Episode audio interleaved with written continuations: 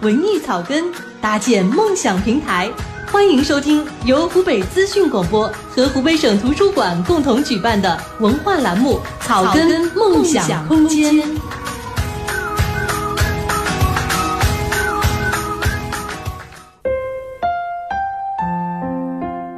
听众朋友您好，欢迎您收听由湖北资讯广播和湖北省图书馆共同推出的文化栏目《草根梦想空间》特别节目，我是雪儿。伴随活动的开展。陆续产生了二十篇入围的文艺作品，有诗歌，有散文，每一篇都记录着作者的内心的故事和背后的感人事件，也给了我们很多的启发和感动。有的故事让我们收获了向上的动力和阳光心态，让我们不仅欣赏了美文，更是满载心灵上的正能量啊！那此刻呢，我们也。呼吁征集志愿者们能够积极的参与到我们的活动总决赛，帮助这些入围的选手更好的完成他们的作品，为这些作品配图或者朗诵。您可以添加 QQ 来咨询来参加我们的活动：四八幺八八八四四八幺八八八四。好的，亲爱的听众朋友，那接下来的时间呢，我们一起来分享到的是入围作品，来自蒋月创作的散文《正常之路》。《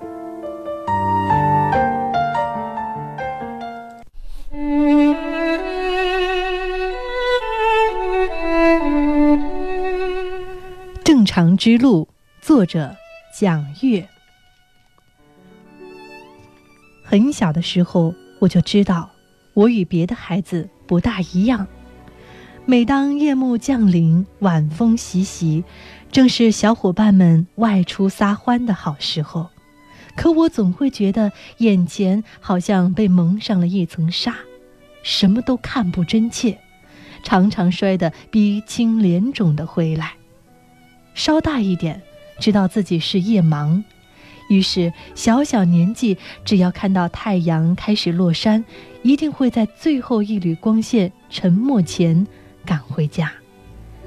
再大一点，知道自己不仅仅是夜盲，而是一种比较罕见的视网膜遗传病。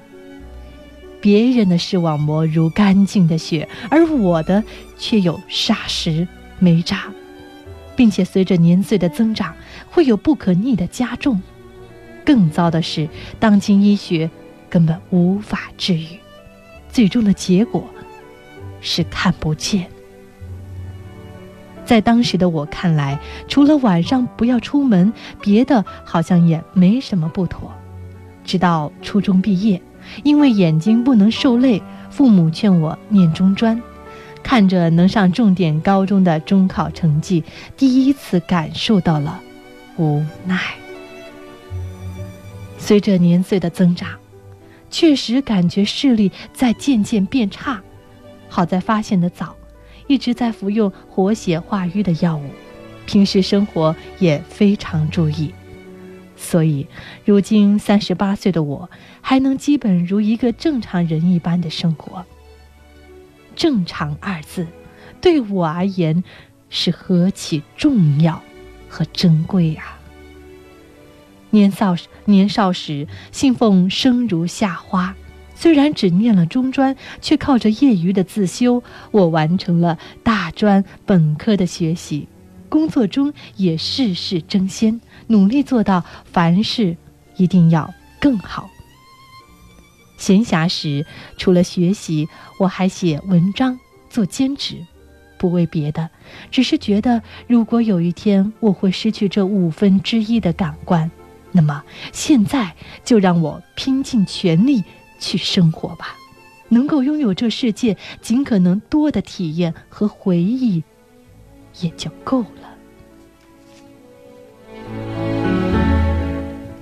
直到有了孩子，很幸运，我有一个并不在乎我病情的老公，还有一个双眼完全健康的女儿。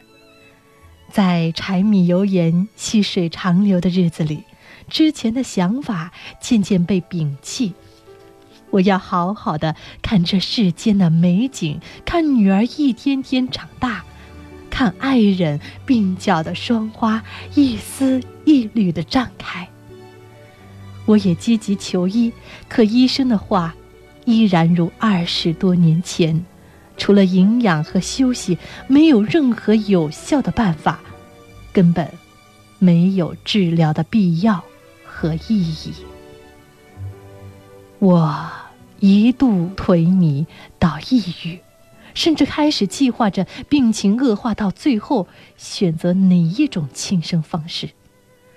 我不想成为一个事事需要麻烦别人的人，可是割舍不下那些爱着的人，尤其是去年外婆去世，我深深的觉得，有时候只要那个人在，心上就是圆满的。怎么办呢？读书，做志愿者。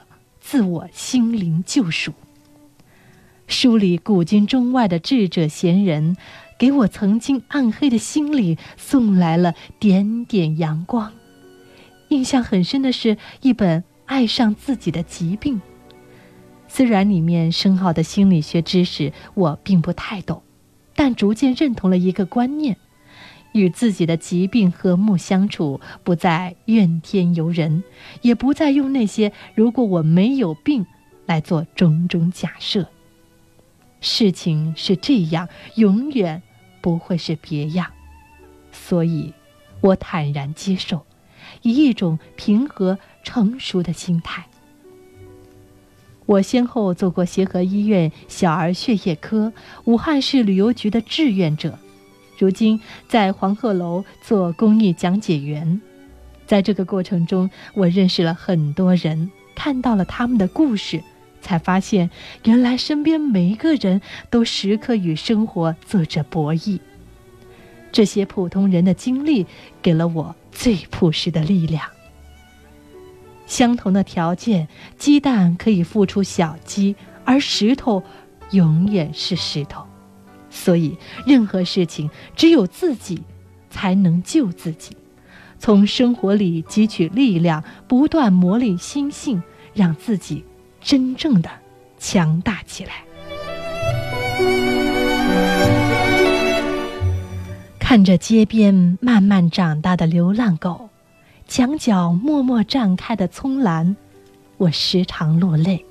然后在心底鼓舞着自己，要像他们一样拥有顽强的生命力量，笑面生活，笑对苦难，活出最真实的模样。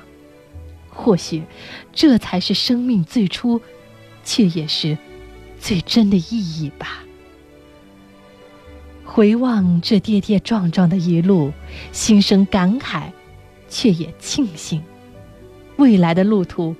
我也不知道还能够健健康康的走多远，不过我会坚持，会努力，竭尽全力去做一个正常的人，过正常的生活。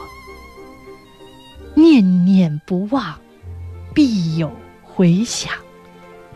我信，因为地球是圆的。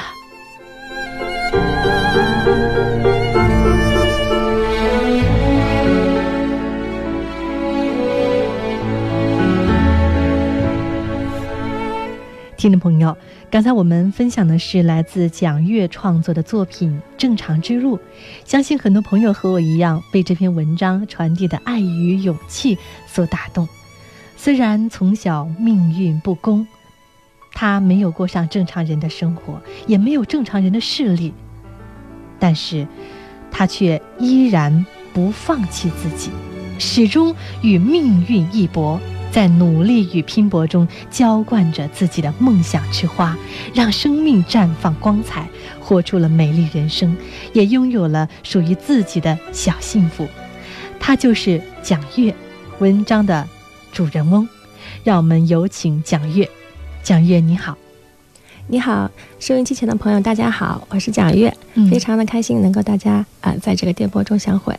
曾经我们看到了很多别人的影子，但是今天我们是真正的通过了这篇文章走进了你的生活，融入到了你的生活，也看到了你在生活中为自己的未来、为自己身边的伴侣和小孩树立的一个啊坚强的形象啊。那这篇文章的开头提到，你很小的时候就知道自己和别的孩子不一样，但这个过程好像是你通过亲身经历才知道的，你父母之前并没有告诉你是吗？啊，对，因为其实之前他们也不太清楚，因为我很小的时候吧，就像文章里写的一样，就是我是我的外婆带大的，然后小的时候他就会觉得，嗯，怎么这孩子一到天快黑的时候就就容易摔倒、摔跤，容易摔跟头，然后跟孩子玩的好好的，就突然就摔到哪里破了，哪里青了就回来，所以开始的时候大家以为就只是先天性的近视。后来到了小学，上小学的时候六七岁，然后因为我的姑妈是一个那个医生嘛，然后检查的时候就说发现那个做视力的时候暗适应会有点问题，就是可能是夜盲症，就是晚上看不清。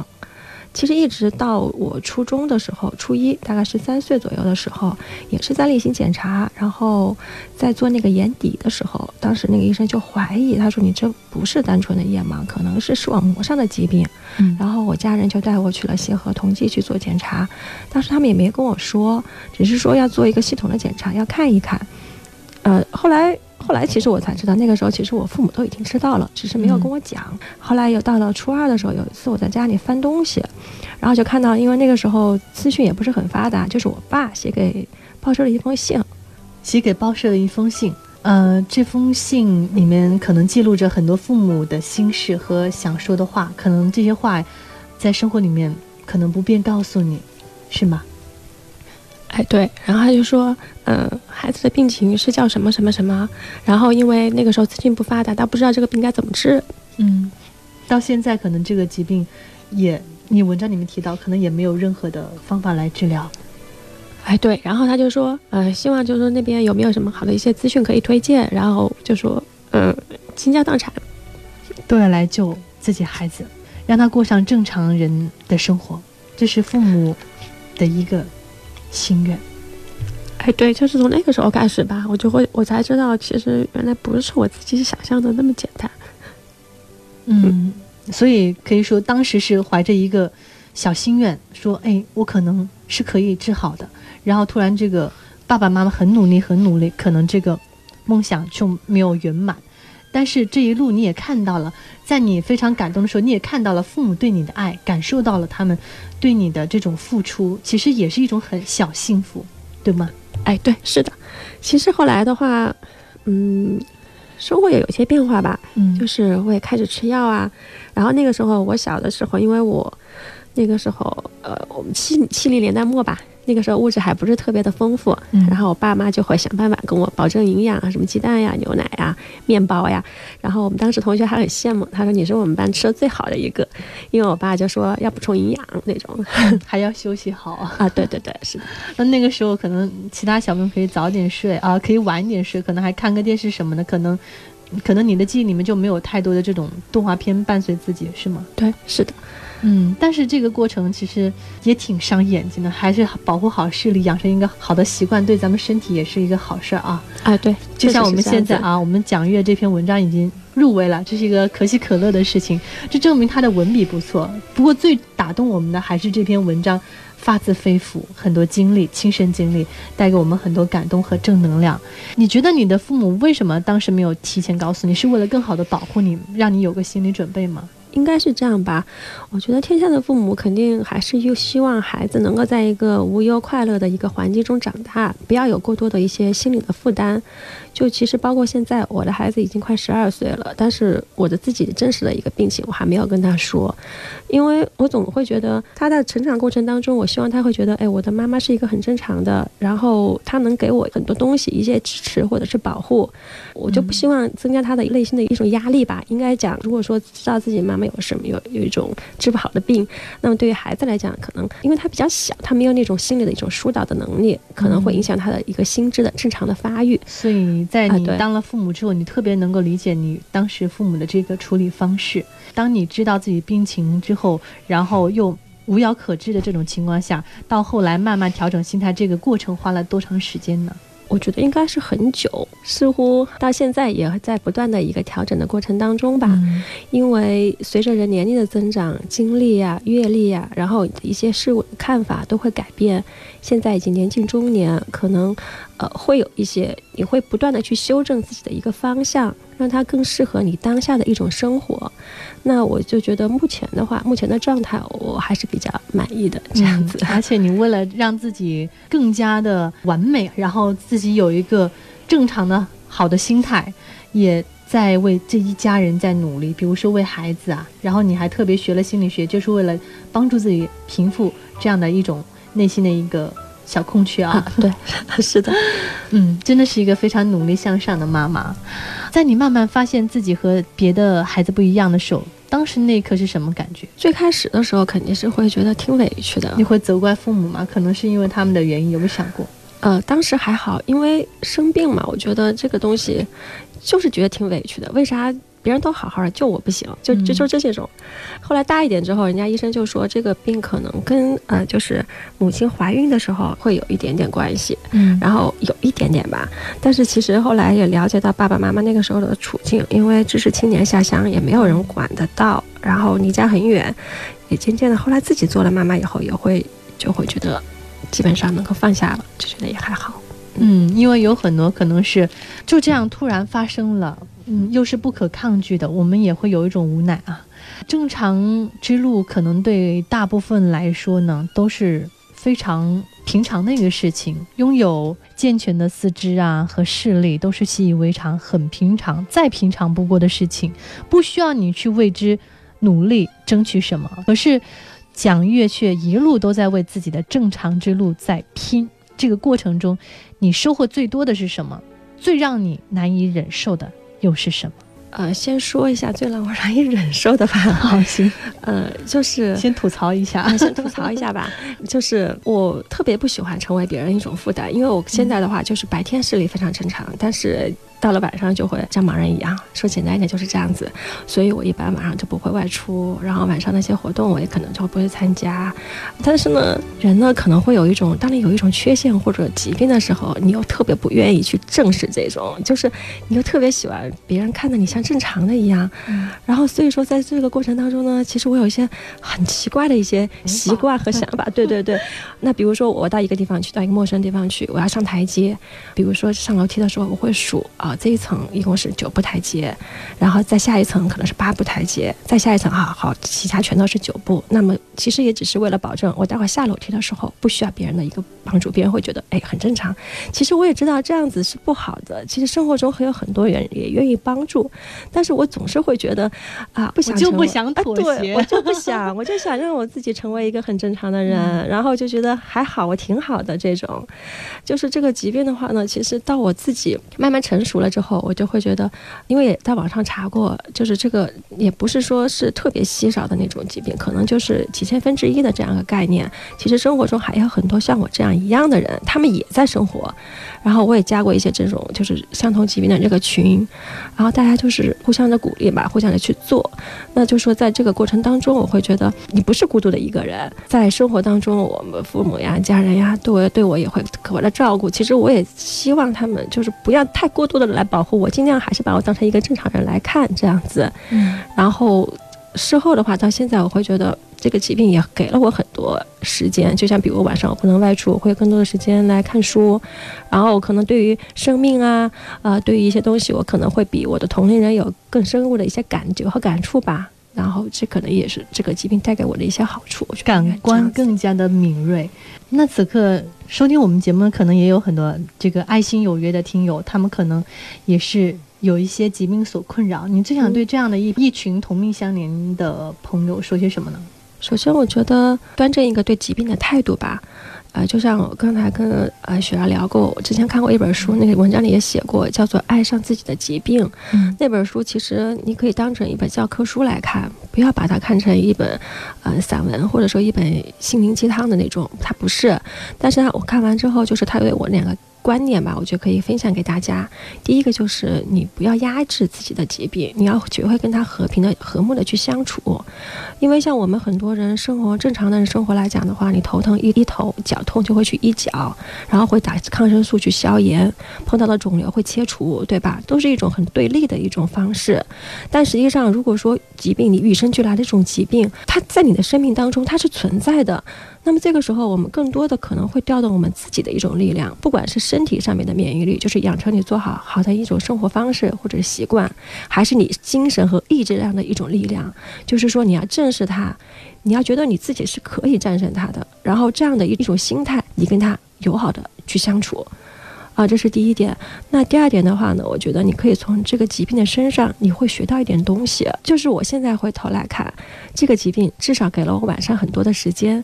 那同时的话呢，也屏蔽，因为一个女女性，就是你晚归，你也屏蔽了很多危险的一些因素，是不是？那你更健康、更自由的能够长大，然后也给了你很多思考和学习的时间。就是你要学会从疾病身上去找到它带给你的作用，而不是一味的它带给你的不好的地方。学会去辩证的看这个事情，然后最后一点就是，不管什么时候，千万不要放弃。不管怎么样吧，人活一辈子，总得好好的过下去吧。啊，就这些啊。我觉得今天其实说是心灵鸡汤，但是却觉得它又高于。心灵鸡汤，因为它确实是源于我们的生活总结，我们的生活经历。非常感谢蒋月的分享。那视力你现在是可能随时会消失的，这对于找一份普通工作来说已经很不容易了。那你当时是怎么找的第一份工作？你的第一份工作是什么？呃，其实我的第一份工作是做策划，嗯，因为文笔还不错。当时的话呢，就有些想法，比较年轻，然后可能在面试的时候，啊，跟我们的。HR 沟通的非常好，然后就去做这样一份的工作。其实就是我这个眼病的话呢，就是我还强调一下，就是白天还是很正常的，所以说也就有点头巧的感觉。对对对对对，是的。刚好工作是白天做。对对对。啊，很想知道，就是你现在已经拥有了自己的一个幸福小家庭了。你看，有疼爱自己的丈夫，还有一个非常健康漂亮的孩子啊。那你和丈夫当时是怎么认识的？一开始你有向他透露你的病情吗？其实我们之前是同学，但同学的时候嘛，那初中的时候也就是比较普通的那种关系，也还好。嗯，后来的话是因为同学一直都会有联系，有聚会，然后后来工作之后，然后几次聚会就慢慢的走到一起。基本上刚开始的时候，我就跟他说过这个事情，反正怎么说呢，我也是觉得应该。坦诚吧，这个事情是啊，他什么反应啊？他没啥反应，他觉得还好，他觉得这不是个什么很大的一个事儿，他就是这种感觉。呃，当时其实我觉得还是蛮大个一事儿的，但是他不想成为别人的负担。哎，对对对，然后他就是说，现在医学多发达呀，他你现在都比我厉害，比我能干，你能说他对有有啥呢？后来我觉得也对，然后他就说：“你现在只要自己啊好好的，对不对？以后过十年、二十年、三十年以后，这医学能有多发达，谁都不知道。也许你现在好好的，以后就能治了呀。”他说：“再说了，有些也不是说一定到最后就是很年轻的时候就会看不见。如果说到了年纪大一点，那个没事儿，没事儿啊，反正反正有我呀，这样子。这是一个生活中很好的臂膀啊。对对，其实这些话我们也转转递给更多的听我们节目的听众朋友。如果您和我们蒋月的情况差不多，也是同样的生活不便的啊。”也可以要始终保持一个正能量，一个好的心态，端正好好的心态。其实我们这个疾病可能只是暂时的，以后科技发展了，可能慢慢的就会有一些好的这个诊疗的方式。确实，对，就可以克服它。都说爱一个人就会接受他的全部，爱的时候其实也是源于对你的欣赏。那你觉得你自己身上最大的优点是什么？最大缺点是什么？嗯，我觉得我最大的优点应该是啊，还比较有趣吧。这也是女儿对我的一个评价。呃，就是我我比较擅长的，就是说在平常很单调、很很很矮板的那种生活当中，去制造一件乐子、乐趣。就是，呃，我不会，就是很在意保保持一个什么样的形象，就是有的时候比较阿 Q，然后比较会自黑，也比较自嘲的那种，就是这种。然后说最大的缺点的话，我觉得可能有点追求完美。啊，这种反正我自己现在也会也会去调整吧。我觉得这种自己会比较累，然后周围的人也会比较累。有一个问题我一直想知道，就是每个人都有不顺和伤心的时候，那你这个时候一般是怎么处理呢？是藏起来，还是看本书消遣一下，放松一下？都会综合吧，看这个事情视情况而定。呃，有的时候可能会跟自己老公啊或者。嗯家人说一下啊，但是说了也不会太多，因为毕竟不想成为祥林嫂，这样的话 各有各难处吧，这种。嗯，然后有的时候再就是去做一做志愿者吧，认识一些不同的朋友，会比较比较开心。今天上节目有没有让老公听？暂时还没告诉他，然后回头的话我会再好，我们回头把这个录音给你。那你最想对自己的家人说些什么？对自己老公说些什么？就是非常的荣幸吧，非常的幸运能够在一起，然后希望我们就这样一直的能够，我们一家三口能够这么幸福的一直走下去。嗯，那此刻还有很多听众朋友也在听我们这个节目，在我们城市的每一个角落都有着和你一样希望过上正常生活的朋友，你有什么想对他们说的吗？最后一句总结性的，其实我们刚才也说过这一段啊，对对，然后我就觉得就是热爱生活吧，热爱你周围的人吧。其实现在很多鸡汤文也都是这样讲，但是真的是这样子。然后热爱你生活的每一天，好好的去过。然后我觉得，嗯，你只要认真的去过，生活应该不会太吝啬你，总是会给一些好的东西给你，在不经意的时候会有一些惊喜。啊你的女儿现在多大？呃，马上十二岁了。嗯，以后可能她还是会知道这个真相。那么我们把这个节目作为一个纪念，你想对你女儿说些什么？嗯，我想告诉他，就是其实不是不是刻意的想瞒他什么，只是希望他的心智成熟健全了之后，然后来消化这样一件事情。因为以后说不定也要你来跟爸爸一起照顾妈妈，不想让你很小的时候就知道很重的负担。啊，还好啦，反正嗯，你能够明白的，我想。好的，再次感谢蒋月，做自己的一束光，在照亮自己的同时，也帮他人驱散心中的阴霾和烦恼。我觉得蒋月，你就是这样的一个人，不辜负美好光阴，直面人生的逆境，去一一攻破困境。虽然这个过程走得艰辛，但是你却把生命的每一个章节都书写得认真严谨，把自己的余热发挥得淋漓尽致。再次感谢您做客我们的节目，我们下期节目空中再会。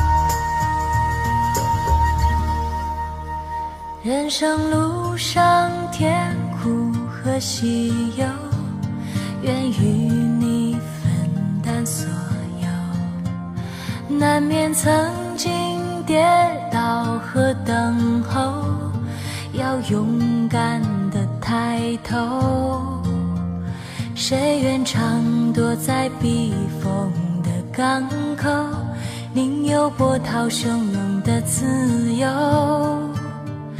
愿是你心中灯塔的守候，在迷雾中让你看透。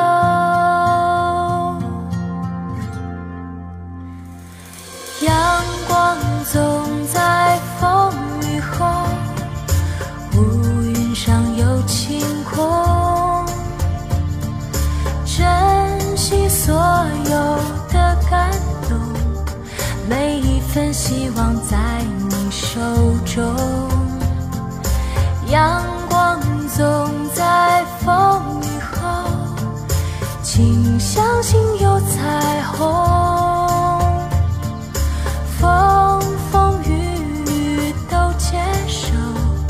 我一直会在你的左右。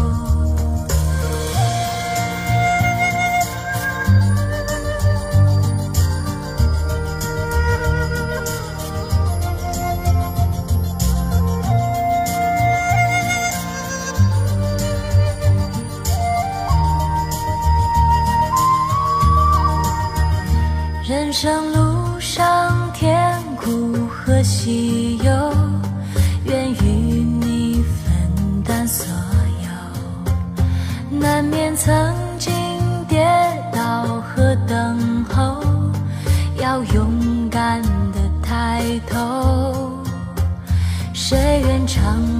在避风的港口，宁有波涛汹涌的自由。愿是你心中灯塔的守